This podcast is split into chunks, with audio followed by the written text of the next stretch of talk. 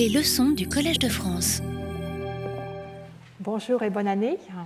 Je suis euh, contente de vous revoir en cette année 2018. Euh, aujourd'hui, nous allons tout à l'heure avoir un exposé de Mark Jerome, euh, qui vient de Londres, qui a beaucoup travaillé sur les algorithmes par marche aléatoire. Et du coup, mon cours sera une introduction à l'algorithmique par les marches aléatoires. Une marche aléatoire peut être vue comme un algorithme de recherche dans un graphe. Cela existe-t-il dans la nature? Oui.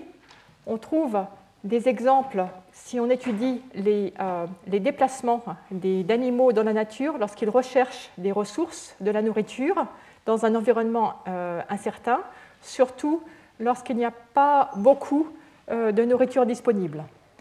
Cela se voit lorsqu'on regarde en trois dimensions le vol d'un bourdon de fleur en fleur.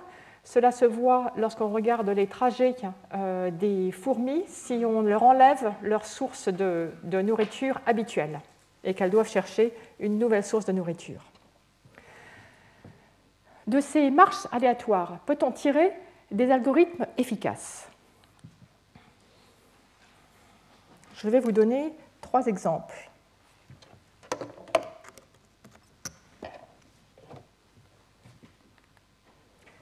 Trois exemples.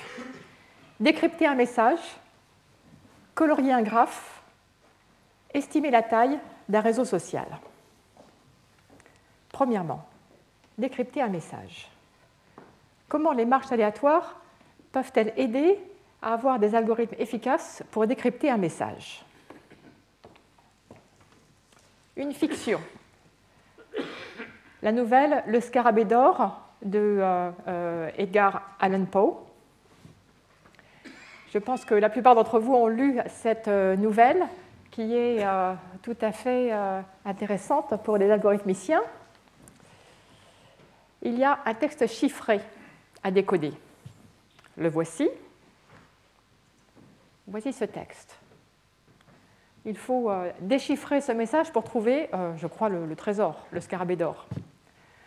Comment euh, le, personnage de la nouvelle a-t-il fait pour le déchiffrer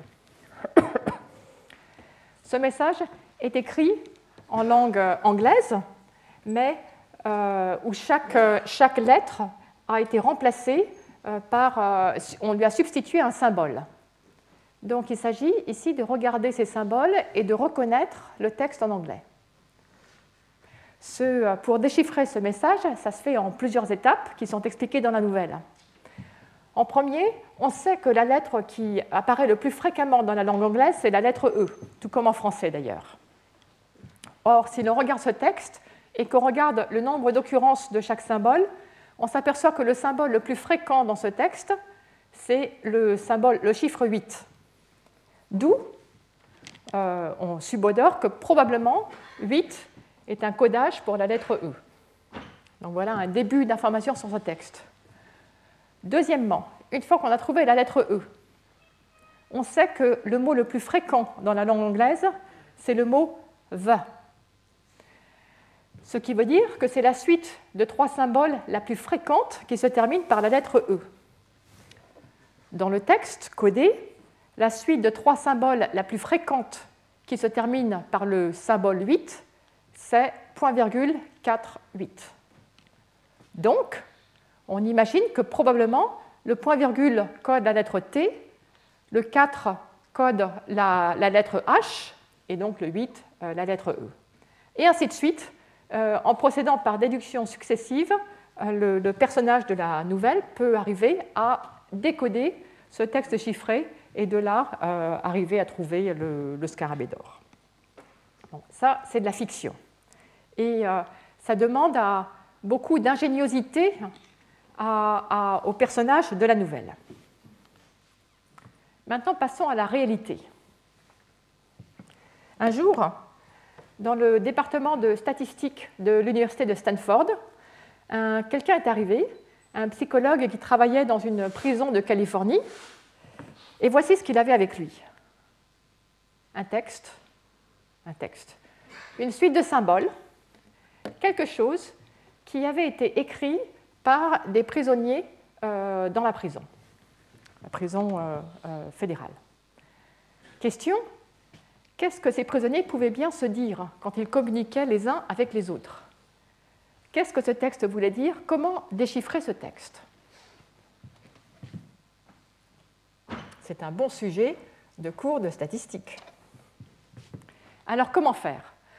On part de l'hypothèse que euh, chacun des symboles, les points, les barres, les combinaisons de points et de barres, représente une lettre de l'alphabet. Et on essaie de euh, décoder ce texte. La façon la plus euh, naturelle, le premier algorithme qu'on essaierait quand on réfléchit un petit peu à ce problème, c'est de regarder la fréquence des lettres dans l'alphabet anglais. Donc cette fréquence est disponible, E, T, A, O, I, N, etc. Voici la fréquence des lettres dans les textes anglais, en anglais.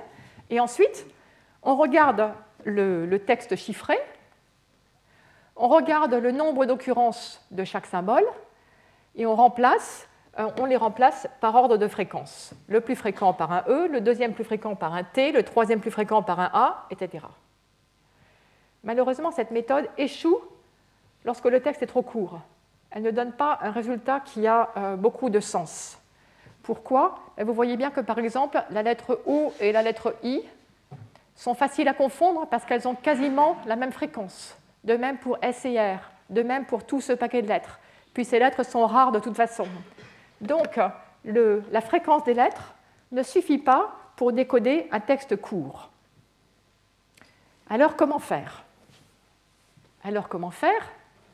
Eh bien, de même que dans le scarabée d'or, on utilisait la fréquence non pas seulement des lettres, mais des suites de lettres consécutives THE, ici, on peut examiner la fréquence des paires de lettres consécutives dans le langage en anglais.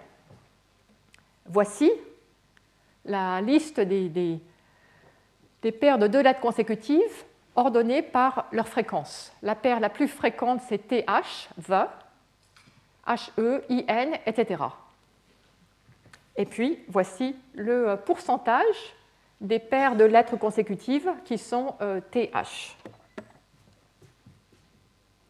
à partir de cela, comment peut-on utiliser ça pour en, déduire euh, un algorithme pour essayer de déchiffrer le texte sans faire preuve de trop d'ingéniosité? C'est-à-dire, si on a un deuxième texte, un troisième texte, euh, avoir une méthode générale pour déchiffrer euh, les textes de ce type.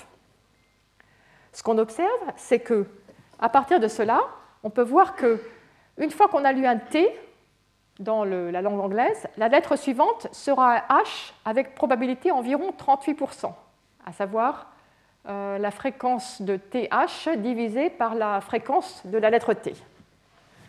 Après avoir lu la lettre T, la lettre suivante est un I avec probabilité 14%, etc., etc. Après avoir lu un I, la lettre suivante est T avec proba 15%. Donc, nous avons des informations non seulement sur la fréquence d'occurrence des lettres, mais aussi sur les voisinages entre les lettres, la fréquence d'occurrence de deux lettres consécutives. À partir de ça, on peut essayer de repérer ces lettres consécutives. Si on a une suite de lettres, donc on essaye, on fait une tentative, une tentative euh, euh, pour décrypter le message, on obtient une suite de lettres de la langue anglaise, T, I, T, H, etc on peut se dire, est-ce que cette suite est une bonne suite? Quelle est la qualité de cette suite? Eh bien, on peut mesurer la qualité de cette suite selon les fréquences des paires de lettres consécutives. Par exemple, la qualité d'un message qui commence par TITH, ça va être 0,14, la fréquence du, du, digramme TI, fois 0,15, 15% la fréquence de IT, fois 38% la fréquence de TH, etc. Ceci nous donne une estimation de la, valeur, la valeur, la qualité de ce texte, de cette suite de lettres. À partir de ça, voici un algorithme pour déchiffrer ce texte. On démarre par une correspondance arbitraire entre les symboles qui sont là-haut et les lettres de l'alphabet. Par exemple, ce symbole-ci on le remplace par un T, celui-là deux barres parallèles par un I, celui-ci une barre horizontale avec un point en dessous par un H, inférieur ça va devenir A, etc. Arbitraire. Quand on utilise cette correspondance, on obtient une suite de lettres de la langue anglaise. On peut donc calculer sa qualité, le produit des fréquences de tous les digrammes. que va-t-on faire? Probablement que ceci n'est pas une bonne correspondance. Probablement que ce texte ne veut rien dire. Alors, ce qu'on va faire, c'est répéter, essayer de modifier cette correspondance pour l'améliorer. Et comment la modifier? Par une euh, un petit changement euh, local, à savoir, on prend deux lettres au hasard, par exemple la lettre I et la lettre A, qui codent les deux barres parallèles et euh, le signe inférieur, et on essaie de les échanger dans la correspondance. On obtient une nouvelle correspondance, T, A, H, I, etc., qui est presque pareille qu'avant, mais pas tout à fait pareille. On calcule la nouvelle qualité de ce nouveau texte. On la compare à celle qu'on avait avant. Si c'est une meilleure correspondance, ben, on y va. Sinon, si c'est à peu près la même qualité, disons si la qualité est la même, on y va avec proba 50-50. Et sinon, si c'est une proba euh, un peu plus petite, on y va avec une. Enfin, on y va, on fait cette modification, on remplace cette correspondance par la nouvelle avec une probabilité proportionnelle au rapport de qualité entre euh, les deux fonctions, les deux façons de déchiffrer le texte. Donc voilà, on, fait, part d'une correspondance arbitraire, on fait une petite modification qui améliore, on l'espère, et on recommence, on recommence un certain nombre de fois. Puis au bout d'un certain nombre de fois, une fois qu'on a fait ça suffisamment longtemps, on s'arrête et on donne en sortie le texte déchiffré par cette méthode. Donc la qualité d'une correspondance est mesurée par les, les, les produits des fréquences des digrammes. Ensuite, on essaie de maximiser cette correspondance par un algorithme qui modifie euh, de façon locale et aléatoire, en faisant des échanges de paires de lettres à chaque fois que ça améliore les choses. Et, euh, et à la fin, on espère que ça marche. On espère que ça marche, alors est-ce qu'il y a des chances que ça marche? Au lieu de commencer par ce texte mystérieux, commençons par tester cette méthode sur un texte connu. Autrement dit, on va faire un test on prend une page d'un texte bien connu en anglais, disons par exemple Hamlet. On chiffre ce texte de façon artificielle, c'est-à-dire qu'on va choisir des, euh, symboles euh, au hasard pour remplacer euh, les lettres du texte de Hamlet. Et puis, ensuite, donc on a, maintenant, on a maintenant un texte chiffré, enfin crypté, mais on sait quelle est la réalité, on sait quel est le bon résultat. Donc on essaye d'appliquer l'algorithme et on regarde ce que ça donne. Et on se dit, est-ce que le résultat sera correct? Donc voilà une façon de tester cet algorithme pour voir s'il est raisonnable. Donc le texte, enter Hamlet. Hamlet says, to be or not to be, that is the question, whether it's nobler in the mind to suffer the sling and arrows of outrageous fortune, or, etc., etc. Un texte assez bref. Allons-y. Au bout de 100 itérations, une fois qu'on a répété 100 fois faire des échanges, voici ce que donne la, version décodée du texte. C'est n'importe quoi. Au bout de 1000, c'est toujours n'importe quoi. Au bout de 1600, ça commence à ressembler, il y a presque Hamlet. Au bout de 2000, enter Hamlet. Hamlet says, to be or not to be, that is the question, whether it is nobler on a trouvé le texte qu'on souhaitait avoir à l'origine. La correspondance est correcte au bout de 2000 répétitions.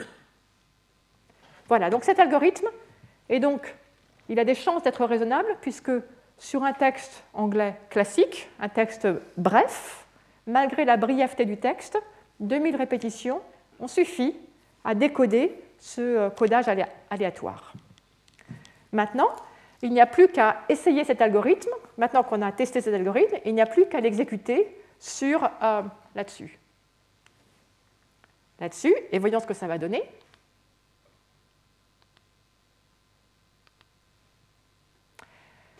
Voici ce que ça donne. To but RB. Con todo mi respeto. I was sitting down playing chess with Danny, the EMF, and boxer DL Centro was sitting next to us. Boxer was making loud and loud voices, so I tell him, por favor, can you kick back, homie, because I'm playing chess. A minute later, etc., etc. Voici un texte qui est, qui est effectivement ce qu'il a écrit. C'est-à-dire, ce texte, ce n'est pas du bon anglais. Hein, c'est un espèce d'anglais euh, euh, mal écrit. Il y a des raccourcis, il y a des mélanges d'anglais et d'espagnol, il y a des noms de personnes.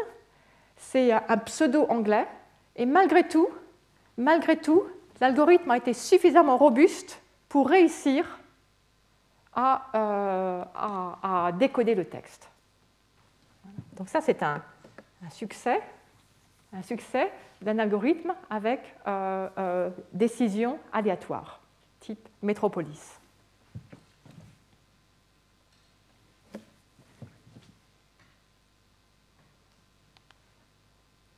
Pourquoi cet algorithme marche-t-il? Nous avions les fréquences des lettres, mais nous avons utilisé à la place, euh, pour calculer la qualité des décodages, les fréquences des paires de lettres consécutives. Il y a beaucoup plus d'informations dans les fréquences des paires de lettres que dans les fréquences des lettres elles-mêmes. Il est beaucoup plus facile de distinguer, cet algorithme marche parce qu'il est beaucoup plus facile de distinguer les lettres les unes des autres, non pas juste à cause de leur fréquence, une information de, de degré 1, mais à cause de leur voisinage, en utilisant les lettres qui sont à côté quand on connaît leurs amis. L'ami d'une lettre, c'est la lettre qui est à côté. Et ça, en fait, pour ce texte, cela suffit. Le texte faisait à peu près une page de longueur, et ça suffit pour faire le décodage en entier. Autrement dit, il n'a pas été nécessaire de regarder les voisinages entre trois lettres, triplés de lettres, quadruplés de lettres, etc. Pour décoder ce genre de méthode de cryptage assez simple, il suffit d'avoir des informations sur les paires de lettres, et c'est nécessaire. Juste en échangeant deux lettres dans les modifications locales, en répétant ces modifications de deux lettres, il suffit de peu d'itérations. J'ai parlé d'amis, j'ai parlé de voisins. Ça fait penser euh, à des, à des graphes, à des réseaux. Un réseau social, des sommets, des voisins, des amis. Dans le cas où les sommets sont des lettres de l'alphabet, on connaît beaucoup plus de choses sur la langue en regardant les lettres amis qu'en regardant juste les informations en une dimension sur chaque lettre séparément. Ça suggère que quand on regarde un, réseau euh, comme par exemple Facebook ou Twitter, nous révélons beaucoup plus d'informations sur nous-mêmes de façon beaucoup plus concise par, par nos, voisins, notre voisinage, par les personnes qui nous entourent, que par les informations sur, euh, sur euh, nous-mêmes.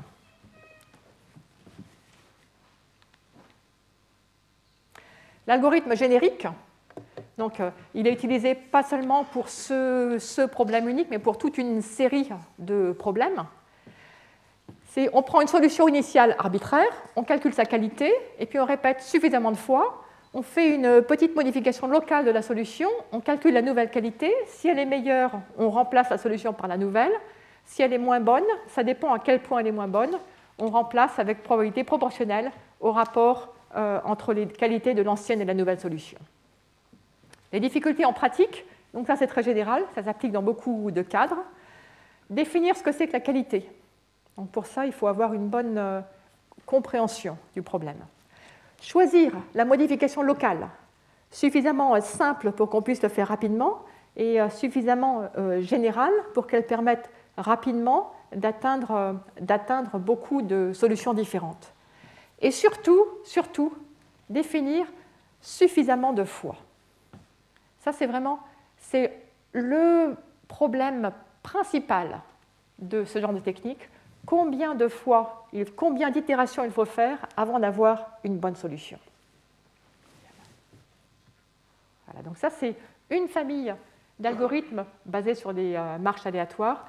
les algorithmes de type métropolis. Donc nous avons utilisé, nous avons utilisé en fait un, réseau social entre guillemets des lettres de l'alphabet, les, relations sociales des lettres de l'alphabet. De la lettre T, on peut aller à la lettre I avec proba 14%, vers la lettre H avec proba 38%. Et ce que ceci définit, ce que nous avons fait en réalité, une, euh, ça définit une, chaîne de Markov. Une application au quotidien de ce genre d'études d'occurrence et de co-occurrence des euh, lettres de l'alphabet. C'est euh, lorsque vous écrivez un SMS et que vous choisissez l'option d'avoir une autocomplétion euh, des mots que vous écrivez. What could possibly go? Ici, on vous propose wrong to wrong with, c'est-à-dire on complète naturellement par le mot suivant en utilisant les statistiques sur les occurrences des, des mots.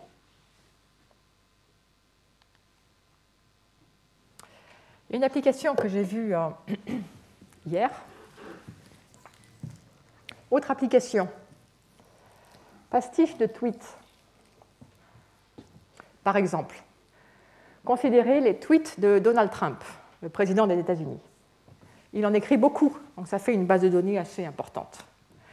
À partir de ça, regardez les fréquences de chaque suite de trois mots consécutifs. Trois mots. On peut définir à partir de ça une chaîne de Markov, par exemple il y a une occurrence qui est assez fréquente, I am the. Ça peut être suivi par I am the best, I am the only. C'est euh, les deux les plus fréquents, puis il y en a d'autres encore. Donc, ça, ça fait trois mots. I'm the best, I'm the only. Puis après, on peut continuer en regardant dans tous les tweets, quand il y a un I'm the best, qu'est-ce qui suit? Et puis ainsi de suite. On peut créer cette chaîne de Markov à partir des données statistiques des fréquences de chaque suite de trois mots dans les tweets de Donald Trump, et on peut se servir de ceci pour générer des nouveaux tweets. Donc ils ne sont pas de lui, mais qui sont à la manière d'eux. Donc ça, c'est fait, ça existe, sur Internet, on peut trouver. Et qu'est-ce qu'on trouve? Ben, On trouve par exemple Trouble in Paradise, when I renovated Woolman Rink under budget ahead of schedule. When others drop out, I was always for it.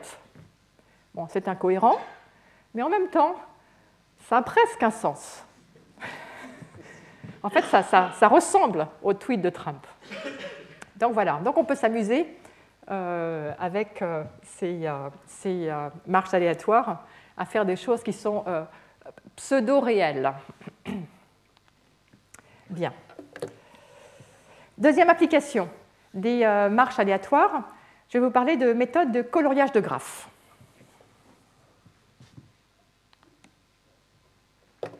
Cette fois-ci, on va, on va être un peu plus sérieux. Pensons à la physique statistique. Pensons au modèle de Potts. Vous avez un réseau, vous avez des spins dans un réseau. Les spins ont des états, par exemple trois états de spin. Comment détermine-t-on le, euh, le, spin à un endroit donné? Il y a des interactions avec les voisins. Dans l'une des versions, les interactions imposent que des sommets voisins n'aient pas le droit d'avoir la même couleur, même, le même état.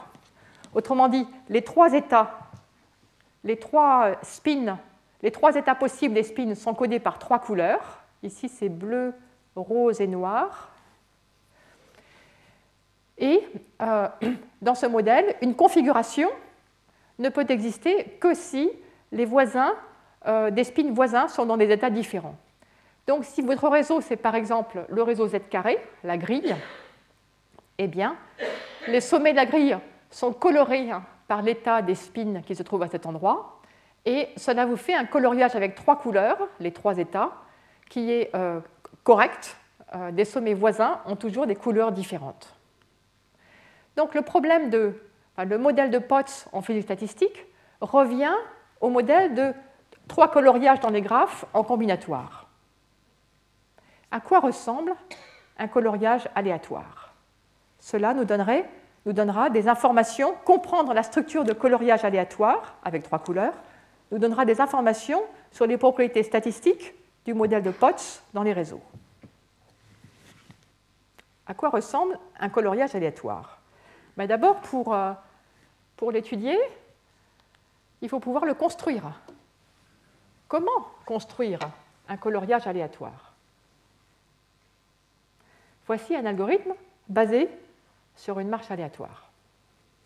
Vous démarrez d'un coloriage initial arbitraire avec trois couleurs. Alors certains d'entre vous vont me dire, ah ben déjà là, ça bloque, parce que je ne sais pas faire. Trouver un, coloriage avec trois couleurs pour commencer. Mais bon, on va travailler sur un graphe qui n'est pas un graphe compliqué. On travaille sur euh, les, gens qui font de la physique statistique, ils travaillent sur euh, les graphes aléatoires, les réseaux réguliers, donc la ligne, la grille, euh, la grille en 3D, et les arbres. C'est à peu près tout. Hein.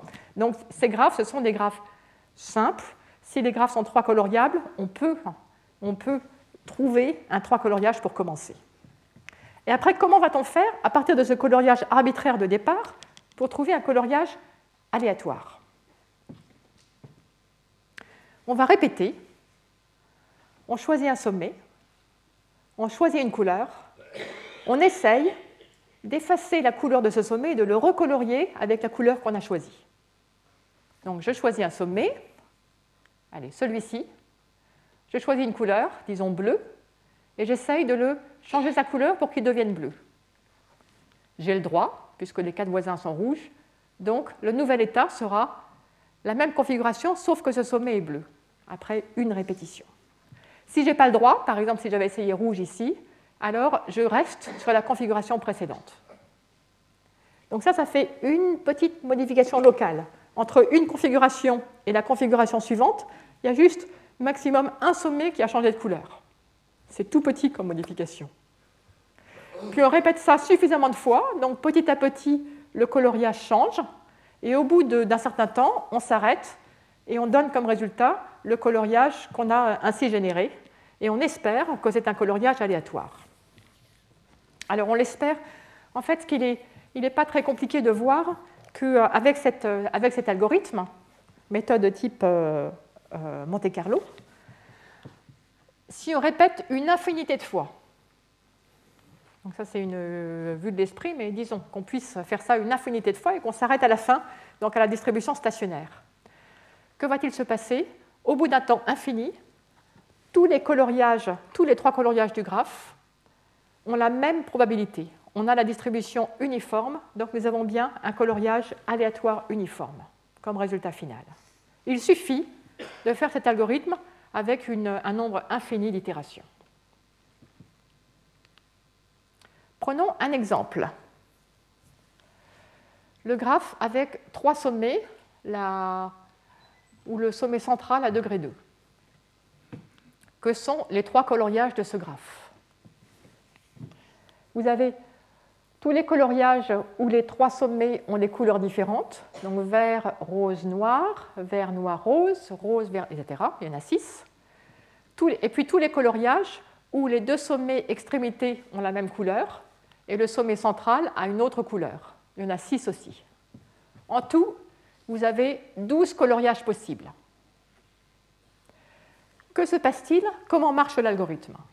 Eh bien, voici les transitions possibles entre les divers trois coloriages. par symétrie, il n'y a que deux, essentiellement que deux types essentiels de coloriage, les six du haut ou les six du bas. Prenons un coloriage comme celui en haut à gauche où les trois couleurs sont différentes, vert, rose, noir. Que se passe-t-il? Vous prenez un sommet au hasard, une couleur au hasard, et vous essayez de modifier. La plupart du temps, vous n'aurez pas le droit, vous serez coincé. Les seules modifications qui sont possibles, c'est de prendre le sommet noir et de le recolorier en vert. C'est cette transition, probabilité 1 neuvième. Ou alors de prendre le sommet vert et de le recolorier en noir. C'est cette transition, probabilité 1 neuvième. Les autres transitions échouent, donc tout euh, euh, vous ramène toujours à la même euh, configuration que ce que vous aviez auparavant.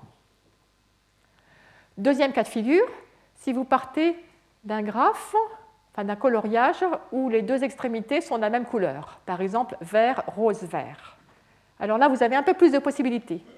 Vous pouvez, pouvez prendre le sommet de verre à droite, le recolorier en noir, le sommet de verre à gauche, le recolorier en noir, ou le sommet central et le recolorier de rose en noir. Ce sont les trois possibilités. Un neuvième, un neuvième, un neuvième. Et le reste des possibilités, vous restez, le reste des tentatives, vous restez sur la configuration précédente.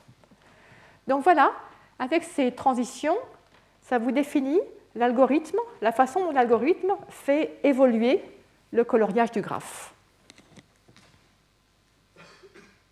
Si vous faites ceci pendant un temps infini, vous obtenez une distribution uniforme sur les 12 coloriages que vous avez là. C'est assez euh, facile à euh, vérifier. En fait, le, graphe peut être vu comme un graphe de transition non orienté, parce que si vous avez probabilité 1 neuvième d'aller de, vert rose noir à vert rose vert, vous avez aussi probabilité 1 neuvième de faire la transition en sens inverse. Donc euh, si vous avez le droit de faire une transformation, vous avez le droit de faire la transformation inverse. Donc le graphe est non orienté. Euh, de plus, il est connexe. On peut vérifier qu'on peut aller de n'importe quel coloriage vers n'importe quel coloriage. Et enfin, euh, chaque sommet, si vous regardez le nombre total d'arêtes qui sortent, en fait, il y en a 7 neuvièmes plus 1 neuvième plus 1 neuvième, ça fait 1, et qui rentrent pareil. Donc en fait, tout le monde a le même, euh, degré. Euh, et puis quoi encore? Comme il y a des boucles comme ça, il n'y a pas de phénomène de périodicité. Donc tout marche bien. C'est un graphe qui se comporte bien. Et donc euh, la distribution stationnaire, c'est la distribution uniforme. Alors voilà. Alors, la seule chose, c'est que on ne fait pas ça pendant un temps infini, on fait ça pendant un certain temps.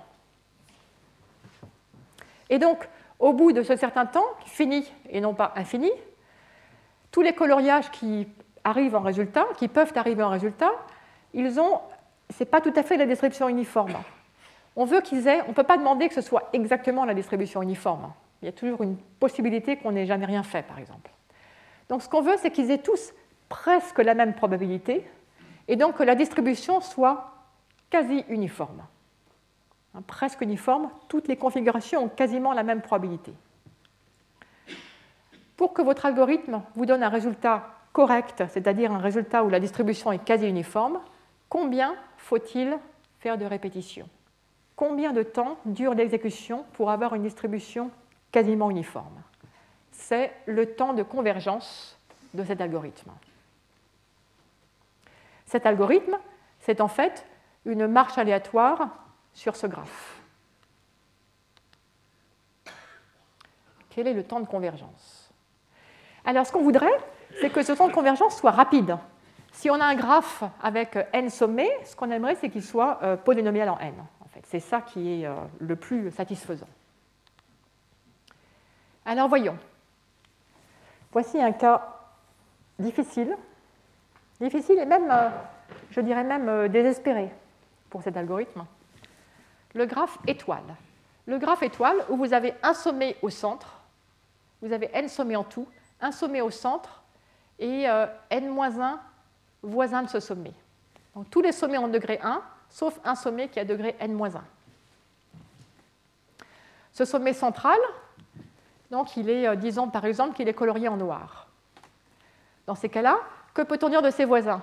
Ici, j'ai six voisins ici on peut en avoir trois verts et trois roses, ou alors quatre verts et deux roses. Non, quatre verts et deux roses, cinq verts et un rose, six verts, six roses, cinq roses et un vert, etc. voici quelques exemples de configuration du graphe que vous explorez. Que peut-on dire de ces configurations?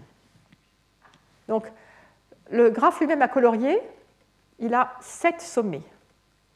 Le graphe des configurations, il a un sommet pour chaque coloriage.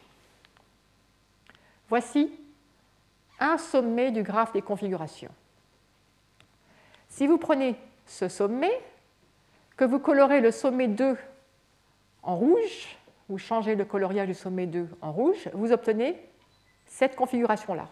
Donc une configuration, c'est un sommets dans le graphe dans lequel on fait la marche aléatoire. Donc vous avez un gros graphe comme ceci. Et ce que vous faites, c'est ce que fait l'algorithme, c'est qu'il fait une marche aléatoire sur ce graphe des configurations, où chaque sommet correspond à une configuration, un coloriage du graphe. Alors étudions le graphe des configurations pour comprendre euh, l'efficacité de cette marche aléatoire, pour comprendre combien de temps il faut faire une répétition pour avoir une distribution quasi aléatoire.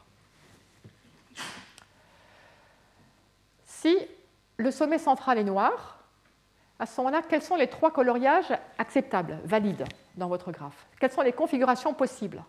Ben, Chacun des voisins peut être rouge ou vert. Il y a deux possibilités deux possibilités ici, deux là, deux là, deux là, deux là, deux là. Ça fait 2 puissance 6 possibilités, 2 puissance 6 coloriages où le sommet central est noir. En général, vous avez n-1 voisin, 2 puissance n-1 configuration où le sommet central est noir. 2 puissance n-1 configuration où le sommet central est rouge, 2 puissance n-1 configuration où le sommet central est vert. Ça fait beaucoup. Ça fait 3 fois 2 puissance n-1 configuration. Et que sont les, les, transitions Les transitions de ce graphe que nous étudions? Prenons une configuration où le sommet central est noir. Quelles sont les transitions possibles? Eh bien, chacun de ses voisins peut changer de couleur. Ici, le sommet du haut peut passer de vert à rouge, celui en haut à droite, au nord-est, peut passer de rose à vert, et ainsi de suite. Vous avez six voisins possibles. Et puis en plus, en plus, vous avez un cas particulier où si vous avez un sommet noir dans une, une, configuration avec le centre noir, mais que tous les voisins sont roses, alors il est possible de changer la couleur du centre. La couleur du centre peut être changée de, noir à vert si et seulement si tous ses voisins sont roses. C'est la seule façon, la seule possibilité pour que l'algorithme ait le droit de recolorier le centre de noir à vert. Et donc, et donc, voici à quoi ressemble ce graphe des configurations.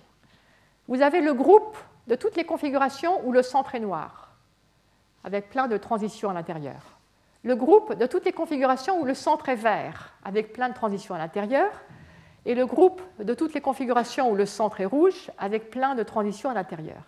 Et puis vous avez une, une transition entre le groupe d'en haut à gauche et le groupe noir et le groupe vert. Une seule. Il y a une seule façon de passer du groupe en haut à gauche au groupe en haut à droite. Une seule façon ici et une seule façon là. Il est très difficile de modifier la couleur du sommet central. Ce que vous faites, c'est votre algorithme est en train de faire une marche aléatoire sur ce graphe. Il marche là-dedans et il n'arrivera, si au départ le sommet central est, noir, il n'arrivera à changer la couleur du sommet central que s'il se trouve arrivé à cette configuration et choisir cette transition.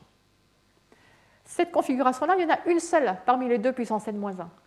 Donc ça va vous prendre très longtemps. Temps, euh, bah, temps exponentiel, en fait. Temps exponentiel pour, avoir, pour pouvoir espérer changer la couleur du sommet central.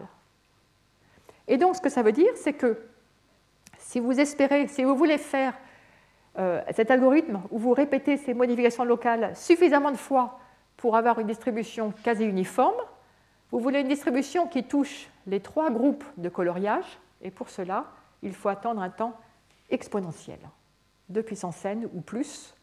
Et donc, euh, cet algorithme ne marche pas sur ce graphe. Donc, cet algorithme, répété suffisamment de fois, choisir un sommet, une couleur et recolorier, suffisamment de fois, pour le graphe étoile, c'est un temps exponentiel en la taille du graphe. C'est un mauvais algorithme. Mais si vous prenez la grille en deux dimensions, vous avez alors un bon algorithme. Cet algorithme va marcher en temps polynomial. Ça a été démontré il y a une vingtaine d'années. Donc, pour certains graphes, cet algorithme est un algorithme efficace de génération des trois coloriages. Pour d'autres graphes, cet algorithme est exécrable. La qualité de l'algorithme, le temps de convergence de l'algorithme, dépend des propriétés du graphe, des configurations, et plus précisément de la géométrie de ce graphe, du fait qu'il y ait, du fait qu'il y ait euh, des, euh, des, transitions rares, difficiles, des groupes de sommets du graphe euh, volumineux et tels qu'il y ait peu de façons d'en sortir, peu d'arêtes qui en sortent. Pour comprendre le temps de convergence de cet algorithme, il faut comprendre le graphe des configurations. Donc ce que nous avons ici, nous, sommes partis d'un problème physique, le problème du euh, modèle de Potts. Nous avons regardé un algorithme d'échantillonnage aléatoire, algorithme euh, euh, probabiliste. Pour l'analyser, pour voir s'il marche, s'il donne quelque chose qui a du sens, nous, tombons sur un problème de géométrie des graphes un problème mathématique, de combinatoire et de géométrie. La physique, l'informatique, les mathématiques, tout est lié. On ne peut euh, analyser, on ne peut comprendre l'un que si on comprend l'autre. C'est pour ça que les, chercheurs dans les domaines euh, à l'interface entre les disciplines euh, peuvent avoir des idées géniales. Ils peuvent utiliser des résultats de certains domaines pour les appliquer à d'autres domaines. Donc ici, c'est vraiment, un exemple de genre de problème qui est typiquement interdisciplinaire.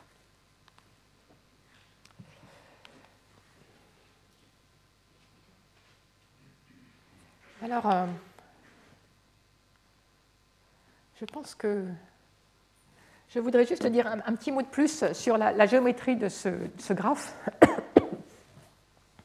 En fait, ici, j'ai parlé du volume du graphe, du volume d'une partie du graphe, le nombre de configurations qui sont dans ce groupe, le nombre de sommets de ce graphe, et du nombre de transitions pour sortir.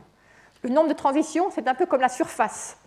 Donc, regardez le volume et la surface, comparer la surface de sortie au volume, c'est euh, euh, c'est une notion euh, géométrique. On peut l'exprimer de façon combinatoire, mais il y a un analogue géométrique, donc le, rapport de la, surface au volume, qui permet de, enfin, explorer cette analogie permet de trouver les bonnes méthodes pour analyser ces graphes. Ce que nous avons là, c'est que nous avons un goulot d'étranglement un gros paquet, un tiers des sommets du graphe, avec seulement deux transitions qui permettent d'en sortir. C'est comme un, goulot d'étranglement très très mince pour sortir de cette zone une fois que la marche aléatoire y est. Elle y est, elle va s'y perdre, elle ne va pas pouvoir traverser. C'est comme s'il y avait euh, une rivière et qu'il n'y ait que deux ponts. Et là, il y a tout un continent.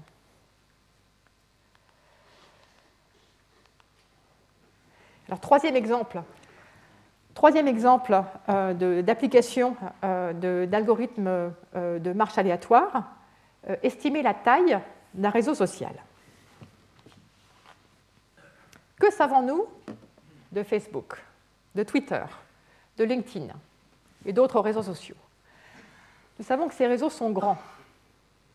Nous savons que ces réseaux évoluent au fil du temps. Nous savons que nous, nous-mêmes, nous n'en voyons qu'une petite fraction à un moment donné qu'est-ce que nous pouvons faire pour euh, comprendre ce graphe? Ce que nous connaissons, c'est nous connaissons, nous, notre degré. Nous savons combien nous avons d'amis. Nous avons accès à nos amis, nos voisins dans le graphe. De là, nous avons accès aux voisins des voisins, aux voisins des voisins des voisins, etc. Nous pouvons explorer ces graphes à partir d'un voisin choisi au hasard. Nous pouvons faire une marche aléatoire dans le réseau social. Qu'est-ce qu'une marche aléatoire peut nous apprendre sur le graphe? Essayons une première question. Une question vraiment de base. La première question qu'on devrait poser au sujet d'un graphe, en général, on ne la pose pas parce qu'on connaît déjà la réponse. Combien y a-t-il de sommets? Combien y a-t-il d'utilisateurs de Twitter ou de LinkedIn euh, Comment pouvons-nous calculer cela? Combien y a-t-il de page web. Voici un algorithme. On va, à partir de, notre site sur Facebook par exemple, on va faire une marche aléatoire suffisamment longue. Au bout de cette marche aléatoire, on arrive à un certain sommet. On l'appelle x de i. Et puis, on réessaye, on fait une nouvelle marche aléatoire. On aboutit à un autre sommet, un troisième sommet. À partir de ces sommets et des degrés de ces sommets, le nombre d'amis de ces utilisateurs, essayons d'en déduire une estimation de la taille du graphe. Alors, comment, euh, comment va-t-on faire? D'abord, suffisamment longue. Je vais supposer qu'on va faire une marche suffisamment longue pour arriver à quelque chose qui est quasiment la distribution stationnaire de la marche aléatoire. Dans le cas de ce graphe, la distribution stationnaire, ce sera un sommet tiré au hasard, non pas au hasard uniforme, mais au hasard avec probabilité proportionnelle au degré. Quelqu'un qui a beaucoup d'amis, on a plus de chances d'arriver sur lui que quelqu'un qui a peu d'amis. Donc le sommet sur lequel on arrive à la fin, c'est un sommet qui est euh, tiré de la distribution des utilisateurs avec probabilité proportionnelle au nombre d'amis, au degré du sommet. Ce n'est pas uniforme, et cependant, à partir de ça, on voudrait estimer le nombre d'utilisateurs, la taille du graphe. Comment faire pour déduire ce nombre d'utilisateurs? Pour l'instant, j'ai dit, on ne sait pas comment. Donc j'appelle ça un algorithme, mais ça devrait être algorithme entre guillemets, puisqu'il y a cet oracle, déduire on ne sait comment. Il y a un cas, il y a un cas où on sait faire. Il y a un cas où c'est facile d'avoir euh, euh, une idée. Imaginez que tous les sommets aient le même degré. Donc vous avez n sommets dans votre graphe, vous ne connaissez pas n. Mais vous savez faire une marche aléatoire suffisamment longue pour qu'elle vous donne un sommet au hasard. Vous tirez un sommet au hasard, 2, un sommet au hasard, 150, euh, un sommet au hasard, 151, un sommet au hasard, 40, un sommet au hasard, 40 plutôt, ce n'est pas des numéros, c'est des noms de personnes. Hein. Euh, euh, Alice, Barbara, Claudia et Delphine. Alors, alors, ce qui se passe, c'est que là, là vous, avez, vous avez tiré le même sommet deux fois. Une fois que vous avez tiré un même sommet deux fois, c'est un signe. C'est une coïncidence. Ça vous donne une idée hein de la taille du graphe. Si les deux premières fois que vous tirez des sommets au hasard, vous tombez deux fois sur le même, Alice, Alice, c'est pas possible. Il faut vraiment que ce graphe soit tout petit. Ou alors votre code a une erreur. Mais euh, s'il n'y a pas d'erreur, au bout de combien de temps est-ce que vous aurez une répétition? Eh bien, vous savez cela. Vous le savez par le paradoxe des anniversaires. Vous savez qu'ici, dans cette salle, vous avez tous un anniversaire, une date de naissance l'un des 365 jours de l'année. Si ces anniversaires sont uniformes, si vous êtes plus de 23 et vous l'êtes, euh, il est probable que deux d'entre vous ont le même anniversaire. S'il y a n anniversaires, que vous tirez des anniversaires au hasard, au bout de racine de n, vous allez avoir une collision. Deux personnes qui ont le même anniversaire. Donc ça veut dire que si au bout de, au bout K tentatives, au bout de K tirages aléatoires de sommet du graphe, vous avez une collision. Vous retrouvez un sommet que vous avez déjà eu avant. Alors vous vous dites, ben, K c'est à peu près racine de n. Et donc ce n inconnu, c'est à peu près K au carré. Et donc, et donc l'idée, c'est, l'idée de l'algorithme, c'est vous faites une marche aléatoire jusqu'à avoir un sommet aléatoire uniforme, dans le cas où tout le monde a le même degré. Vous recommencez, vous recommencez, vous recommencez jusqu'à avoir une collision, un sommet que vous avez déjà vu avant. Alors, si vous avez fait k tentatives, ben, n, ça va être grosso modo k au carré. Donc ça, c'est un algorithme possible lorsque tous les sommets ont le même degré. Et ça marche bien pour certains graphes. Par exemple, pour euh, l'hypercube L'hypercube, si vous avez deux puissances m sommets, pour avoir un sommet aléatoire, il suffit de faire euh, m, euh, m polynomial en m, euh, nombre d'étapes, et puis vous répétez racine de n fois, et puis ah, vous, vous, trouvez une collision et vous trouvez euh, le bon, euh, le bon, la bonne estimation de la taille de l'hypercube. Vous n'aurez exploré, ça vous permettra, ça vous permet de trouver n sans avoir vu tous les sommets.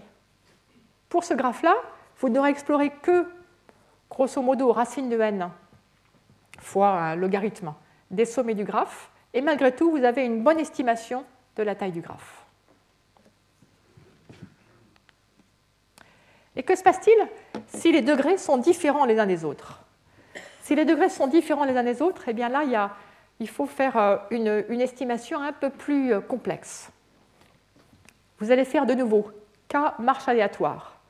Donc vous obtenez K sommets qui sont tirés non pas de manière uniforme, mais avec probabilité proportionnelle à leur degré. Vous regardez les collisions. Vous regardez le nombre de paires, euh, le deuxième sommet et le cinquième sommet, c'est le même. Le cinquième et le huitième, c'est le même. Le deuxième et le huitième, c'est le même. Le nombre total de collisions, de paires de sommets qui sont identiques. Vous regardez le degré total de vos sommets, la somme de leurs degrés, et la somme des inverses des degrés. Vous allez dire, vous allez dire, mon estimation, ce sera le degré total fois le degré inverse total, la somme des inverses des degrés, divisé par deux fois le nombre de collisions, à, peu de choses près. Et ça, ce sera votre estimation du nombre de sommets du graphe. Il s'avère que ceci est une bonne estimation en ce sens que si la somme des degrés, c'était effectivement la valeur moyenne, donc c'est une variable aléatoire, mais euh, ça a une moyenne, si c'était effectivement de manière fiable la moyenne, si la somme des inverses des degrés était effectivement la moyenne, si le nombre total de collisions était la valeur moyenne de cette variable aléatoire, alors cette formule vous donnerait exactement la bonne valeur de n. En réalité, ce ne sera pas exactement à la moyenne, puisqu'il y, a de l'aléa partout, hein. mais euh, vous répétez ça euh, suffisamment de fois, une dizaine de fois, une centaine de fois, à ce qu'il faut. Et euh, du coup, chacune de, ces, chacune de ces variables sera proche de sa moyenne, et du coup, cette estimation sera proche de la réalité, et du coup, ça vous permet, ça vous donne une méthode, une technique pour estimer la taille de ce graphe sans savoir, sans, avoir, sans nécessairement avoir vu tous les sommets du graphe. Peut-on mieux faire? Oui, il y a des meilleurs estimateurs. Hein. Il y a des meilleurs estimateurs. Ça, c'est une méthode proposée il y a quelques mois dans un article récent qui n'est pas encore publié, je crois. Il est sur euh, Archive. Si tous les sommets ont le même degré, euh, si on utilise les marches aléatoires, non seulement la valeur finale de la marche aléatoire, mais aussi les étapes intermédiaires, et qu'on regarde les collisions non seulement à la fin, mais aussi en cours de route, on peut exploiter ces informations pour avoir une façon d'estimer la taille du graphe qui soit plus rapide, où le nombre total d'étapes est plus faible. Donc on peut mieux faire. Je ne vais pas vous faire l'analyse. Ce que je veux vous dire cependant, c'est que ce qu'on voit ici, c'est que par cette suite d'algorithmes, c'est que si vous voulez comprendre ce graphe, le réseau social, Facebook ou Twitter ou autre chose, pour comprendre ce graphe, ne fût-ce que son nombre de sommets, ou son nombre d'arêtes, ou euh, d'autres paramètres de ce graphe, il faut comprendre l'algorithme de marche aléatoire. Comprendre le fonctionnement de l'algorithme de marche aléatoire vous permet de déduire des paramètres sur le graphe. Et donc, et donc ce que nous voyons ici, c'est que il y a un lien intime entre le temps de convergence d'une marche aléatoire sur le graphe et la structure de ce graphe. Si vous voulez étudier une marche aléatoire sur un graphe, comme le graphe des configurations pour le 3 coloriage, il faut comprendre la géométrie du graphe. Ça vous permet de, de, savoir quel est le temps de convergence de l'algorithme. Inversement, si vous voulez estimer le nombre de sommets de ce graphe, estimer les paramètres du graphe, euh, il suffit de comprendre la marche aléatoire et la marche aléatoire va vous éclairer sur les paramètres du graphe. Donc il y a, une vraie, euh, un, lien étroit entre comprendre l'un, c'est comprendre l'autre. Comprendre une marche aléatoire sur un graphe et comprendre la structure euh, combinatoire du graphe, les deux vont ensemble. Et du coup, du coup ce qu'on voit, c'est que ces algorithmes de type marche aléatoire, ils surviennent dans des contextes divers. Ils, ils sont des algorithmes quasiment génériques, en ce sens qu'ils ont des applications très diverses. Ce sont des algorithmes simples qu'on peut utiliser un petit peu au hasard, dans des contextes où on ne sait pas si ça va marcher ou pas. Mais pour les comprendre, il faut pouvoir analyser, faire des, euh, utiliser des outils de combinatoire et de géométrie des graphes. Sur ce, je vais m'arrêter là. Retrouvez tous les contenus du Collège de France sur www.colège-2-france.fr.